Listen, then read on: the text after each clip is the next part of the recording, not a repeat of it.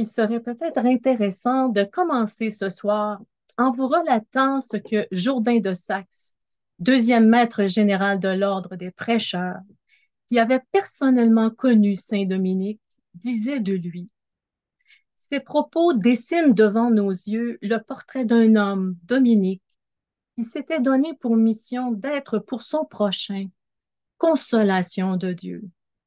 Jourdain de Saxe, dans son Libellus, écrit Dieu avait donné à Dominique une grâce spéciale de prière envers les pécheurs, les pauvres, les affligés. Il emportait les malheurs dans le sanctuaire intime de sa compassion. Il s'était fait une loi personnelle de se réjouir avec les gens joyeux et de pleurer avec ceux qui pleurent. Et débordant de bonté, il se dévouait tout entier au service du prochain et à la compassion envers les malheureux consolant ainsi tous les affligés rencontrés sur sa route, de telle sorte qu'il accueillait tous les hommes dans le vaste sein de sa charité, et puisqu'il aimait tout le monde, tout le monde l'aimait. Parler de consolation, c'est aussi parler de la souffrance humaine. Nous avons tous fait l'expérience de la souffrance, soit personnellement, soit à travers nos proches, nous pouvons tous penser à quelqu'un de notre entourage qui vit une épreuve. Parfois, nous avons été consolés par l'écoute et la bienveillance d'un ami. Parfois, nous avons nous-mêmes consolé quelqu'un, un malade, une personne en deuil, une personne abandonnée. Et que dire du cri des pauvres et des victimes innocentes dont nous sommes souvent les spectateurs impuissants? Crise des migrants, guerre fratricide, crise climatique. Pourtant, malgré l'opacité dans laquelle nous plonge ce problème de la souffrance, notre foi nous appelle à regarder plus loin. Elle nous invite à une espérance qui trouve son fondement et son sens dans le mystère d'un Messie crucifié et ressuscité. Nous essaierons ce soir de trouver des pistes de réponse à ces questions si fondamentales en scrutant quelques textes de l'Écriture pour en dégager un certain éclairage. Nous citerons donc certains textes de l'Ancien Testament et de l'Évangile, mais sans toutefois en faire l'exégèse. De même, nous parlerons un peu du rôle de l'Esprit Saint, mais toujours en réfléchissant sous l'angle de la consolation et donc de la vie spirituelle.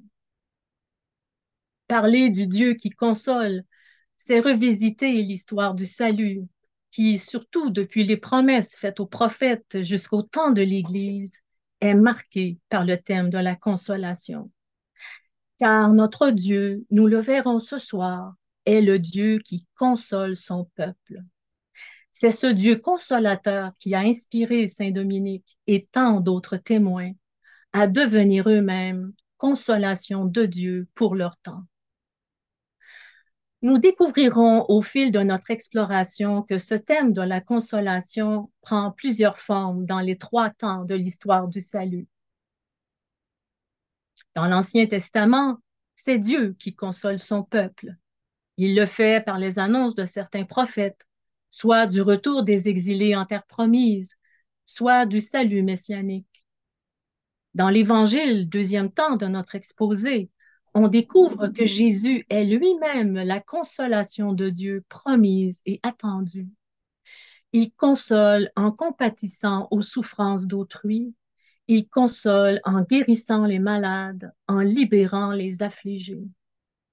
Et finalement, le troisième point, le temps de l'Église où nous sommes, est le temps de l'Esprit consolateur.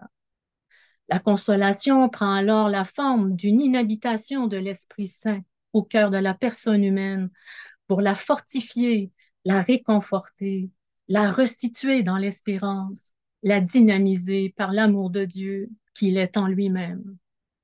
Enfin, nous verrons lors de cette exploration que les fruits de la consolation sont la joie et l'espérance.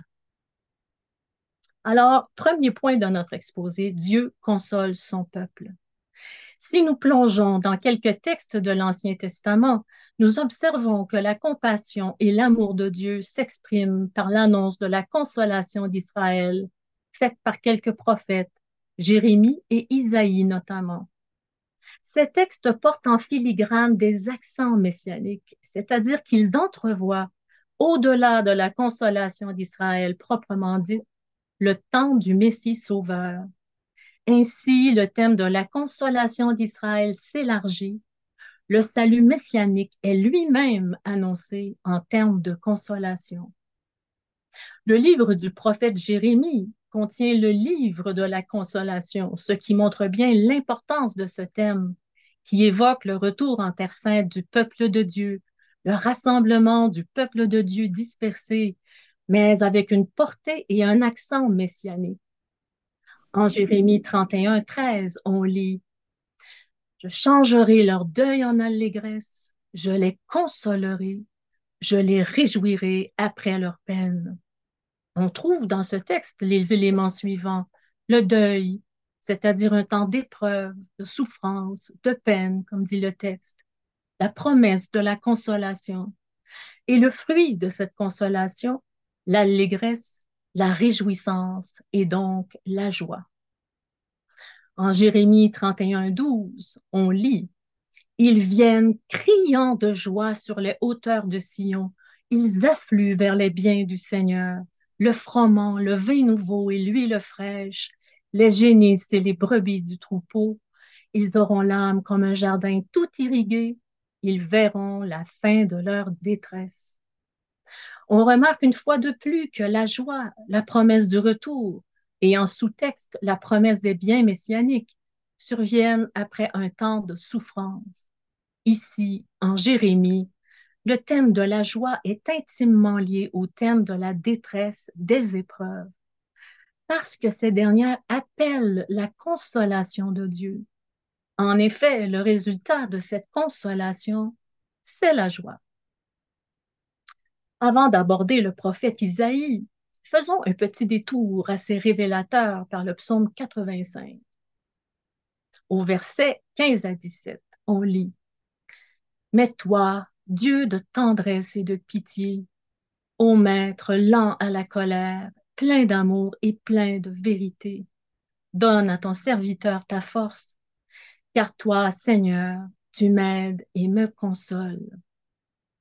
Le psaume 85 apporte un élément nouveau. La consolation que le psalmiste reçoit de Dieu vient de ce qu'il est un Dieu de tendresse et de pitié, un Dieu plein d'amour. Ce psaume nous enseigne que Dieu n'est pas indifférent à nos souffrances, qu'il est un Dieu compatissant. C'est parce qu'il est compatissant qu'il console. Nous arrivons maintenant à quelques textes d'Isaïe. Nous en citerons trois. Isaïe 40, que vous connaissez. Consolez, consolez mon peuple, dit votre Dieu. Parlez au cœur de Jérusalem et criez-lui que son service est accompli, que sa faute est expiée. Une voix crie dans le désert, frayez le chemin de Yahvé. Dans la steppe, aplanissez une route pour notre Dieu. Voici votre Dieu, voici le Seigneur Yahvé qui vient avec puissance tel un berger, il fait paître son troupeau. De son bras, il rassemble les agneaux. Il les porte sur son sein. Il conduit doucement les brebis mères. Comment Dieu console-t-il son peuple? En venant à sa rencontre, le Seigneur Yahvé vient avec puissance pour devenir le berger de son troupeau. Isaïe 66, maintenant qui est le tout dernier texte du livre d'Isaïe. Un texte très fort qui se lit comme suit. Réjouissez-vous avec Jérusalem, exultez en elle, vous tous qui l'aimez. Réjouissez-vous de sa joie, vous qui la pleuriez. Alors vous serez nourris de son lait, rassasiés de ses consolations. Comme un enfant que sa mère console, ainsi je vous consolerai oui, dans Jérusalem, vous serez consolés. Vous verrez, votre cœur se réjouira et vos eaux revivront comme l'herbe reverdie. Que remarque-t-on dans ce texte? Il y a les pleurs, causée par des épreuves, la promesse de la consolation qui revient à quatre reprises, et finalement, un immense appel à la joie avec cinq références, cette joie qui résulte de la consolation reçue. Le livre d'Isaïe se termine sur cette ultime promesse d'une consolation telle qu'elle suscitera une joie débordante que nul ne peut imaginer, tout comme nous l'avons vu chez Jérémie. Bien sûr, c'est une référence directe au retour d'Israël en Terre sainte, mais dans le contexte du livre d'Isaïe, si fortement marqué par l'annonce du Sauveur, comme nous le verrons dans le prochain texte, on ne peut manquer d'y lire aussi en filigrane la promesse de la consolation et de la joie messianique. On termine Isaïe avec ce grand texte de l'annonce messianique d'Isaïe, Isaïe 61. L'Esprit du Seigneur est sur moi, car Yahvé m'a donné l'onction. Il m'a envoyé porter la bonne nouvelle aux pauvres, penser les cœurs meurtris, annoncer aux captifs la libération et aux prisonniers la délivrance, proclamer une année de grâce de la part du Seigneur pour consoler tous les affligés. Ce texte illustre comment Dieu apportera la consolation à son peuple par celui à qui il donnera l'onction, le oint de Yahvé, le Messie. L'ultime consolation donnée par Dieu à son peuple se réalisera grâce à celui qui vient à notre rencontre, le Dieu avec nous. Une fois de plus, à l'aube du Nouveau Testament, le salut est annoncé en termes de consolation. Que fera ce Messie pour tous ces pauvres, ces captifs, ces prisonniers, ces gens meurtris? Il les consolera. Ce texte d'Isaïe 61 que nous venons de lire, l'Esprit du Seigneur est sur moi, nous amène au deuxième aspect de notre propos pour découvrir que la consolation de Dieu est à l'œuvre en Jésus. En lui se réalisent les promesses annoncées par les prophètes. C'est lui la consolation de Dieu tant attendue. En effet, Isaïe 61 nous permet de faire le passage vers l'Évangile parce que c'est précisément la parole de l'Écriture que Jésus proclame à la synagogue au début de son ministère en Luc 4. C'est un peu comme son programme de mission. Et c'est pourquoi il ajoute, pour le bénéfice des gens qui viennent de l'entendre, proclamer cette annonce d'Isaïe, Aujourd'hui, cette écriture est accomplie pour vous qui l'entendez, c'est-à-dire aujourd'hui commence le temps de la consolation de Dieu. Ceci est attesté par un autre passage de Luc. Or, il y avait à Jérusalem un homme du nom de Siméon. Cet homme était juste et pieux. Il attendait la consolation d'Israël et l'Esprit Saint était sur lui. Et reconnaissant en Jésus cette consolation promise, il s'exclame, Maintenant, souverain Maître, tu peux, selon ta parole, Laissez ton serviteur s'en aller en paix, car mes yeux ont vu ton salut, que tu as préparé à la face de tous les peuples, lumière pour éclairer les nations et gloire de ton peuple Israël. Le ministère de Jésus, la bonne nouvelle qu'il porte, le salut attendu, c'est la consolation de Dieu qui avait été annoncée par les prophètes. En lui, la consolation de Dieu est arrivée elle est à l'œuvre en lui. En témoignent ces quelques extraits de l'évangile de Marc que je vous présente très succinctement comme une suite de tableaux où on voit Jésus à l'œuvre. Écoutons ce que dit cet évangile. En Marc 1, c'est l'épisode du lépreux qui supplie Jésus et pour qui, dit l'évangéliste, Jésus fut pris de pitié et qu'il guérit la compassion de Dieu passe par lui. En Marc 2, il dit, ce ne sont pas les bien portants qui ont besoin de médecins, mais les malades. Je suis venu pour les pécheurs. En Marc 3, c'est la guérison de la main du paralysé le jour du sabbat, d'où les reproches des pharisiens. À qui Jésus donne-t-il la priorité? Au sabbat ou à la personne humaine qui souffre? En Marc 3, toujours, on lit Il avait guéri tant de personnes que tous ceux qui avaient quelque mal se jetaient sur lui pour le toucher. En Marc 5, la femme souffrant d'hémorragie touche son vêtement, elle est guérie. Il lui dit, Ma fille, ta foi t'a sauvée. À noter que Jésus se fait proche de cette femme qu'il appelle ma fille. En Marc 5, toujours, c'est la guérison de la fille de Jaïr. En Marc 6, on lit Il fut pris de pitié pour eux, parce qu'ils étaient des brebis sans berger. En Marc 7, il guérit un sourd muet. En Marc 8, il dit une fois de plus, J'ai pitié de cette foule. En Marc 9, prenant un enfant, il le met au milieu d'eux et l'embrasse. Qui accueille un enfant m'accueille moi-même. En Marc 10, il réitère, Laissez les enfants venir à moi. Au chapitre 10, toujours, que nous dit Marc au sujet du jeune homme riche?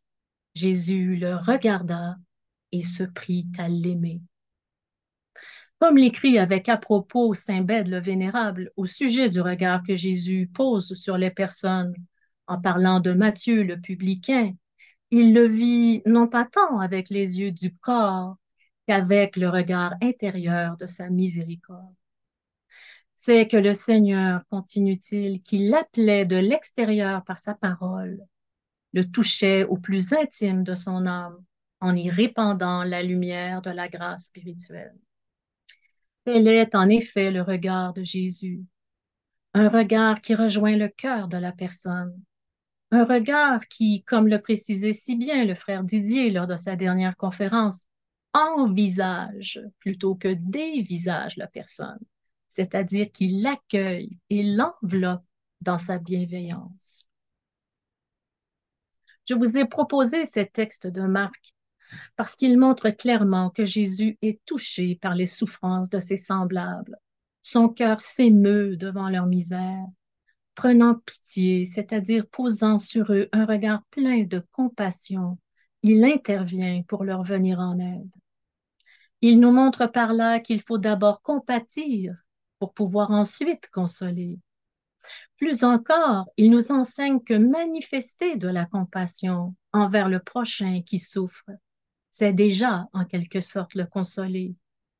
Compatir pour pouvoir consoler, oui, mais aussi consoler l'autre en compatissant à sa misère, consoler de par notre compassion même. Vous avez peut-être fait l'expérience de cette compassion d'un ami ou d'un proche qui vous a apporté du réconfort et vous a apaisé. Cette attitude de Jésus devant la souffrance humaine sous toutes ses formes est aussi une caractéristique du Dieu de l'Ancienne Alliance que nous avons vu précédemment en parlant du Dieu de tendresse et de pitié, dont le cœur flanche devant la souffrance de son peuple. Consolez, consolez mon peuple.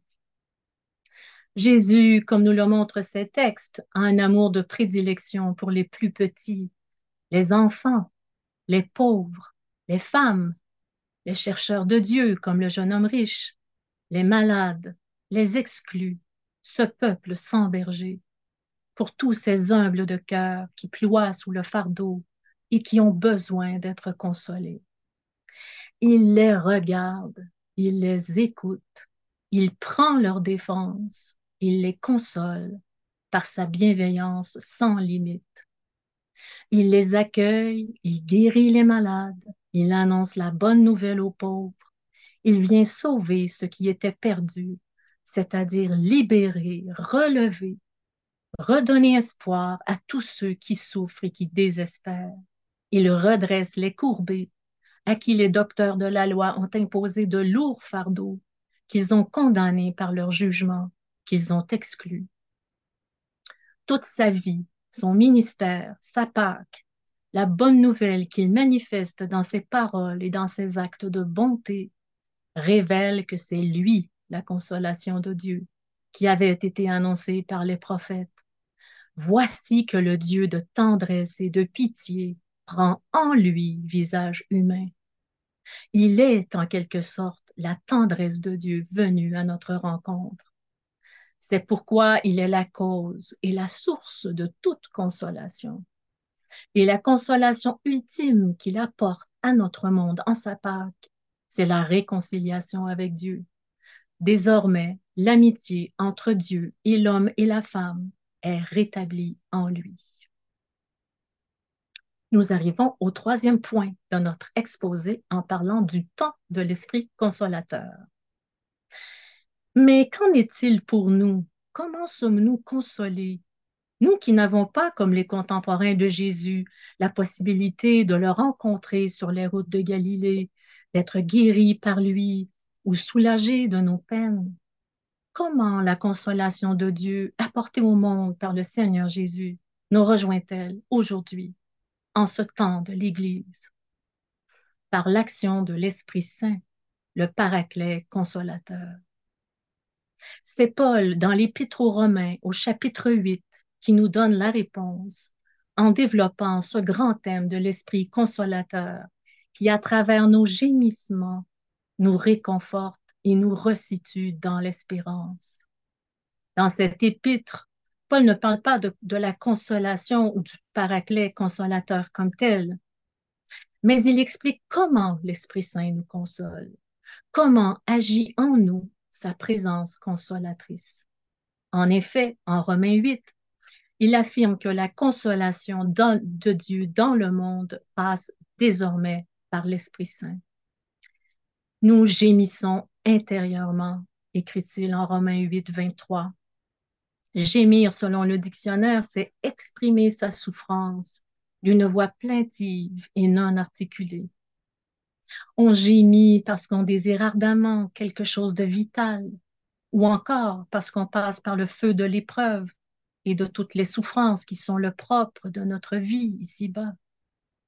L'Esprit nous console parce qu'écrit Saint Paul, l'amour de Dieu a été répandu dans nos cœurs par l'Esprit Saint qui nous a été donné. Et parce que ce qu'anime l'Esprit de Dieu, son Fils de Dieu, c'est lui qui nous fait crier Abba, Père, attestant à notre esprit que nous sommes enfants de Dieu.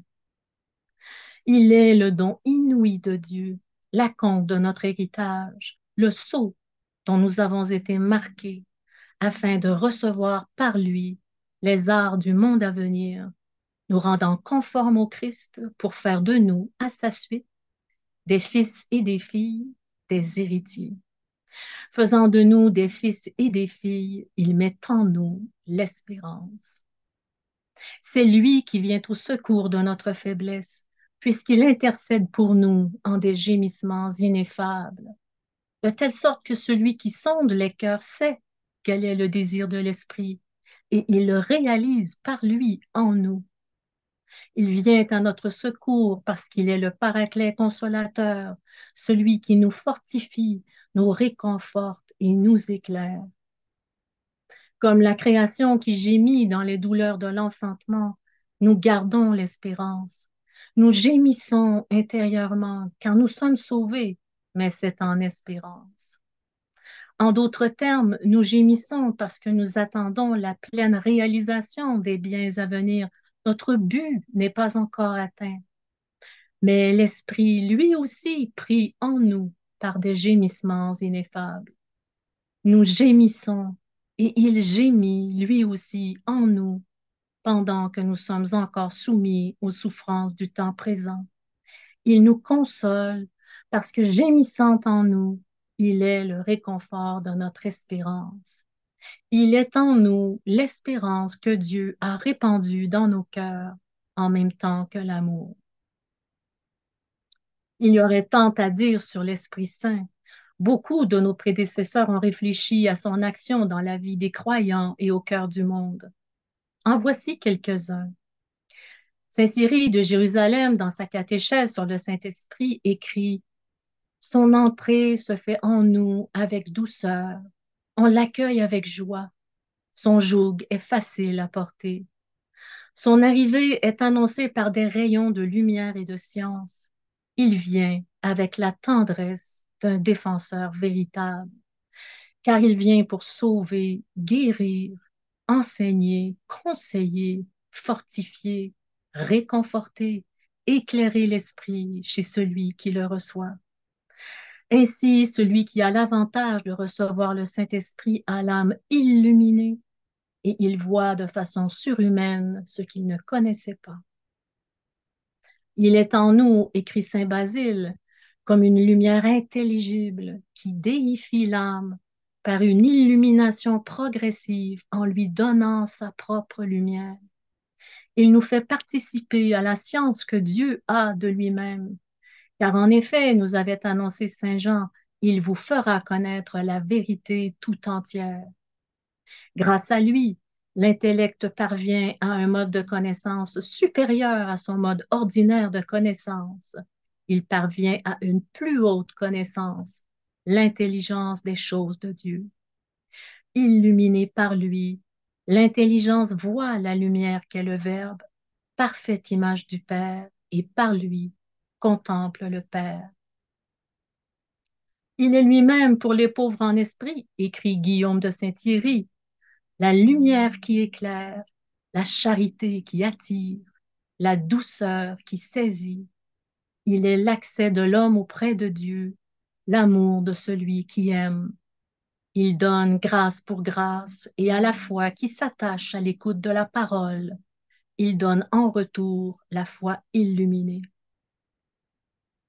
Saint Thomas d'Aquin dira pour sa part que l'Esprit Saint fait de nous des êtres libres. Il est le gage de notre espérance. Il ramène les croyants au Fils et par lui au Père. Il est toujours en lien avec le Christ. Il fait de nous des amis de Dieu et ainsi la Trinité habite en nous et nous en Dieu. Tous les dons spirituels viennent de lui il nous fait vivre dans une intime amitié avec Dieu et accorde notre volonté à la sienne dans une parfaite liberté. Il est esprit de liberté et de vérité, de qui vient tout vrai et tout bien. À l'Eucharistie, on devient participant de l'Esprit Saint. Étant l'amour subsistant, le lien entre le Père et le Fils, il assure ainsi l'unité et la communion des saints. Il est le cœur et l'âme de la communion ecclésiale. Aujourd'hui, nous n'avons pu qu'esquisser à large trait ce mystère de la consolation à partir de l'Écriture. Mais il y a eu dans l'histoire des personnes qui ont continué de manifester la présence du Dieu consolateur au cœur du monde, comme Saint Dominique, dont nous avons parlé en commençant, L'Esprit consolateur est à l'œuvre à travers la vie et l'engagement de ces témoins, ces hommes et ces femmes qui, à la suite du Christ et à son exemple, animés par l'Esprit et l'amour du prochain, ont consolé leurs frères. Nommons-en quelques-uns. Saint Martin de Porres, un frère dominicain du Pérou, né d'un père espagnol et d'une mère afro-américaine, une esclave affranchie, Martin, qu'on appelait Martin de la charité, tant il se dévouait pour toutes les personnes qu'il rencontrait. Les marginalisés, gens de couleur comme lui ou autochtones, les malades de qui il prenait grand soin, et même les animaux qu'il soignait avec sollicitude. Tous recevaient de sa bonté et de sa douceur la consolation de Dieu. Voici ce qu'on a dit de lui. Martin de Porres savait se montrer particulièrement proche des autres, que ce soit des enfants, des pauvres ou des novices. À l'extérieur du couvent de Lima, il y avait beaucoup d'orphelins. Touché par cela, Martin travailla à la fondation de l'orphelinat de la Sainte-Croix pour l'accueil et l'éducation de ses enfants. Outre les orphelins, Martin récupérait au couvent la nourriture non consommée à la fin de repas pour la distribuer aux autres. Comme tous les gens de couleur et les autochtones, il avait lui aussi subi le mépris d'une société qui les considérait comme des esclaves. On raconte une scène où, alors qu'il avait été traité durement par un patient, frère Martin avait répondu ceci, Je dois prendre un meilleur soin de celui-ci, car il me connaît mieux que les autres. Le père Fernando Aragonès dira de lui, il s'exerçait dans la charité jour et nuit, en guérissant les malades, et donnant l'aumône aux Espagnols, aux Indiens et aux Noirs, il soignait et guérissait tout le monde avec un amour singulier. Jean 23, à son procès de canonisation en 1962, dira Saint Martin a vécu parmi ses frères avec cet amour profond qui vient de la foi pure et l'humilité du cœur. Il aima les hommes parce qu'il les voyait comme des enfants de Dieu et comme ses propres frères et sœurs. Telle fut son humilité qu'il les aima plus qu'il ne s'aimait lui-même, et il les considérait comme étant meilleurs et plus vertueux que lui-même. Il excusait les fautes des autres, il pardonna les insultes les plus amères, il essaya de toutes ses forces de sauver les coupables, il consola amoureusement les malades, il fournit des remèdes, de la nourriture, des vêtements aux pauvres. Il aida tant qu'il fut possible les ouvriers agricoles et les gens de couleur, sans oublier les mulâtres qui en ce temps étaient considérés ni plus ni moins que comme des esclaves. Un autre témoin de cette consolation de Dieu, Saint Vincent Paul, consacrant sa vie à la charité sous toutes ses formes, a lui aussi consolé tant de pauvres. Jeanne Mans, les premières hospitalières de Montréal, Jérôme Leroyer de la Dauversière, qui ont tout donné pour consoler les pauvres malades du premier Montréal. Et à leur côté, Marguerite Bourgeois, attachée à procurer aux femmes et aux jeunes filles une éducation libératrice. Paul de Chaumédé de Maisonneuve et Marguerite Diouville, mère à la charité universelle, qui a passé sa vie à consoler tous les miséreux. Les moines de Tibérine et Pierre Clavry, dominicains, qui, exerçant le ministère de la proximité avec leurs frères algériens, ont été pour ces derniers des témoins de l'amitié et de la consolation de Dieu jusqu'à donner leur vie. Voici ce qu'écrivait Christian de Chergé. Il est certain que Dieu aime les Algériens et sans doute a-t-il choisi de le démontrer en leur donnant nos vies. Pour chacun, c'est un moment de vérité et de lourde responsabilité en ces temps où ceux que nous aimons se sentent si peu aimés. Chacun apprend peu à peu à intégrer la mort dans ce don et avec la mort toutes les autres conditions de ce ministère du vivre ensemble qui est une exigence de totale gratuité. Et dans son testament que certains connaissent, euh, il écrivait, S'il m'arrivait un jour, et ça pourrait être aujourd'hui, d'être victime du terrorisme qui semble vouloir englober maintenant tous les étrangers vivant en Algérie, j'aimerais que ma communauté, mon Église, ma famille se souviennent que ma vie était donnée à Dieu et à ce pays. Je ne saurais souhaiter une telle mort il me paraît important de le professer. Je ne vois pas en effet comment je pourrais me réjouir que ce peuple que j'aime soit indistinctement accusé de mon meurtre. Voici que je pourrai, s'il plaît à Dieu, plonger mon regard dans celui du Père pour contempler avec lui ces enfants de l'islam tels qu'il les voit, tout illuminés de la gloire du Christ, fruit de sa passion, investi par le don de l'Esprit, dont la joie secrète sera toujours d'établir la communion et de rétablir la ressemblance en jouant avec les différences. Cette vie perdue, totalement mienne et totalement leur, je rends grâce à Dieu qui semble l'avoir voulu tout entière pour cette joie-là, envers et malgré tout. Vous en connaissez aussi ces témoins de la charité, de la compassion, qui à la suite du Christ ont consolé les autres. Ceci nous amène au deuxième, au quatrième point de notre conférence, les fruits de la consolation. Nous parlerons d'abord de la joie. Parler de consolation, c'est aussi parler de ce qu'elle produit en nous et dans le monde. Nous avons bien vu chez Jérémie et Isaïe tout à l'heure qui, tout en annonçant l'imminence de la consolation de Dieu, ont souligné avec force la joie qui s'ensuivrait. Saint Paul, qui affirme être consolé dans ses épreuves, parle lui aussi de cette joie reçue de la consolation. Il est pour nous un grand témoin à la fois de la consolation de Dieu dans sa vie et de la joie qui en a résulté. Mais commençons par écouter ce qu'il nous livre de cette expérience de la consolation qu'il a vécue en examinant ce qu'il nous raconte en 2 Corinthiens 1 et 2 Corinthiens 7, deux textes qui parlent d'épreuves, de consolation et de joie, comme Jérémie et Isaïe. En 2 Corinthiens 1 et 2 Corinthiens 7, le verbe consoler et le mot consolation reviennent onze fois, le mot détresse quatre fois et le mot souffrance trois fois. Dans ces chapitres, Paul, qui est confronté à de grandes peines, bénit le Seigneur, le Père de notre Seigneur Jésus-Christ, le Père des miséricordes et le Dieu de toute consolation, parce qu'il nous console dans toutes nos détresses. Père des miséricordes, c'est-à-dire un Père qui est pris aux entrailles, un Père dont le cœur fléchit devant la misère humaine, comme nous l'avons vu plus haut.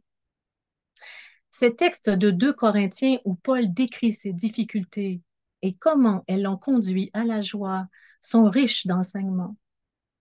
En premier lieu, ils nous apprennent que la, la, consolation de Dieu passe par les autres, car Paul écrit, Mais Dieu nous a consolés par l'arrivée de Tite, non seulement par son arrivée, mais par le réconfort qu'il a reçu de vous. Il nous a fait part de votre vif désir, de vos larmes, de votre zèle pour moi, au point que j'en ai eu une joie plus vive encore. Deuxièmement, il nous enseigne que si d'une part, Paul reconnaît que la consolation lui est venue de Tite, du zèle des Corinthiens et du réconfort qui lui ont témoigné, il en attribue l'origine à Dieu. Il écrit en effet, Mais Dieu qui console les humbles nous a consolés. Troisièmement, et cela rejoint ce que nous avons vu en Luc et en Marc au sujet du Seigneur Jésus, la consolation de Dieu qui est donnée à Paul passe par le Christ, car il est devenu en sa part la source de toute consolation.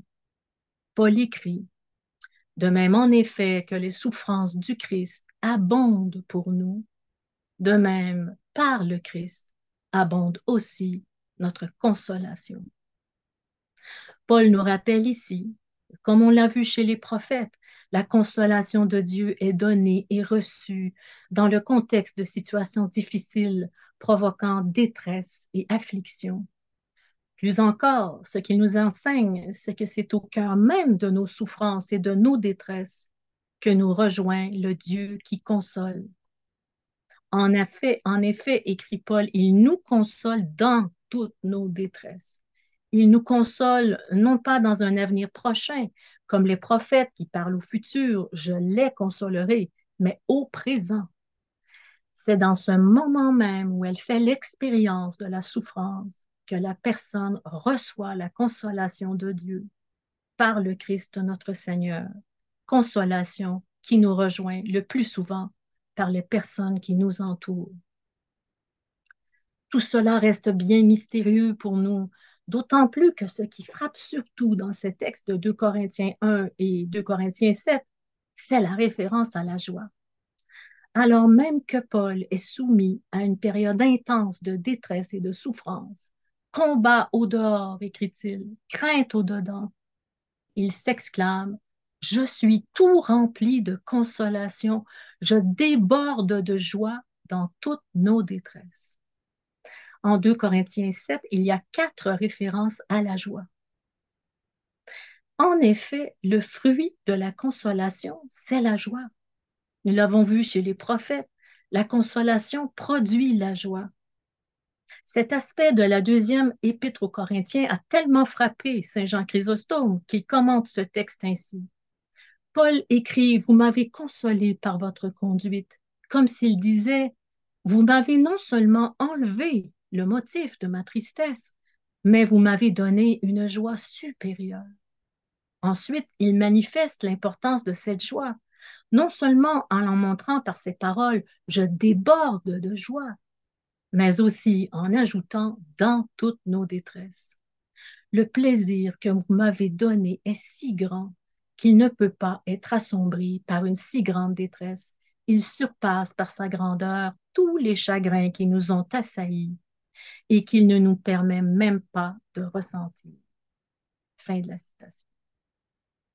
Il est bien évident qu'on a besoin de consolation que lorsqu'on vit quelque chose de difficile, de douloureux, d'où le vocabulaire des détresses et des souffrances qu'emploient les prophètes, les psaumes et Saint Paul. Mais cette consolation qui passe par les autres, comme en 2 Corinthiens, vient pourtant de Dieu lui-même par le Christ. C'est pourquoi on reçoit avec elle le don de la joie.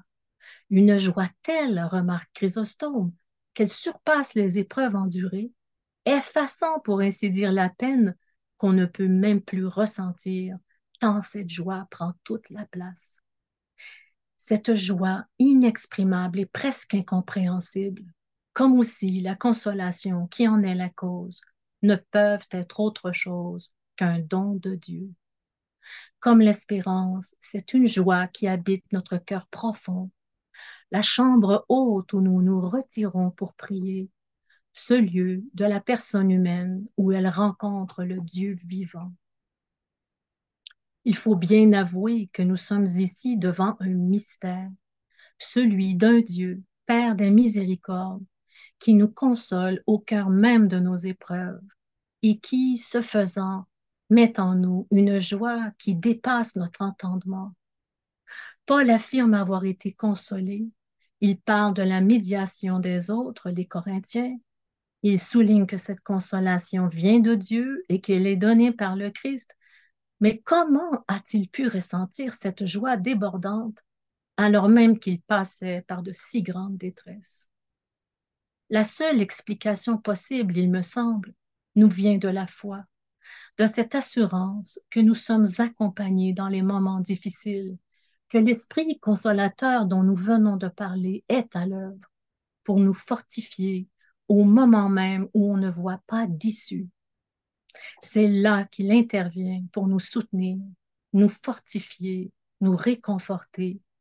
La consolation qu'on reçoit de même que, la joie qui en est le fruit, sont indéniablement des dons du Saint-Esprit. Cette joie dont parle Paul n'est pas toujours ressentie par nos sens ni nos émotions, et pourtant, elle nous est véritablement donnée. Peut-être vous est-il arrivé alors que vous étiez aux prises avec une situation qui vous brisait le cœur et où la douleur était si vive et si aiguë que vous croyez que votre cœur allait s'arrêter de battre, que vous étiez littéralement en train de mourir de douleur. Et là, étrangement, inexplicablement, alors que la tempête faisait rage en vous et menaçait de vous emporter, vous avez eu tout à coup le sentiment d'une grande paix intérieure. Il arrive parfois que la tempête agite les flots en surface, mais le fond de la mer, votre cœur profond, reste calme parce que vous y demeurez en présence du Seigneur. La joie dont parle Paul est du même ordre. Elle n'est possible que grâce à l'action de l'Esprit Saint, consolateur des affligés, qui nous en fait le don, même si on ne la ressent pas. Peut-être pourrons-nous la reconnaître plus tard en relisant les événements de notre vie. l'espérance.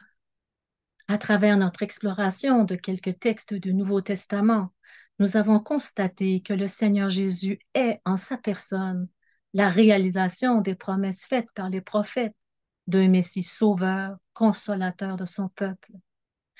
Mais depuis que ressuscité, il est retourné vers le Père, c'est l'Esprit Saint qui poursuit en nous et pour toute la création cette œuvre de consolation. Car en ce temps de l'Église qui est le nôtre, il est le consolateur, le paraclet qui, qui signifie défenseur, intercesseur, consolateur, celui qu'on appelle à son secours. Il est le consolateur qui nous a été promis.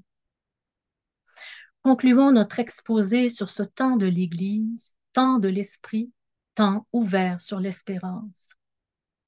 Cette espérance qui, nous l'avons vu en Romains 8, résulte aussi, comme la joie, du travail de l'Esprit Saint en nous. Tout ce que nous venons de voir ce soir n'explique pas le mal. Pourquoi faut-il que nous connaissions la souffrance? Cette dernière est inhérente à notre condition humaine, bien sûr, mais elle n'en demeure pas moins un grand mystère, bien difficile à expliquer. Pourtant, l'Écriture nous enseigne que notre Dieu se soucie des épreuves que nous traversons.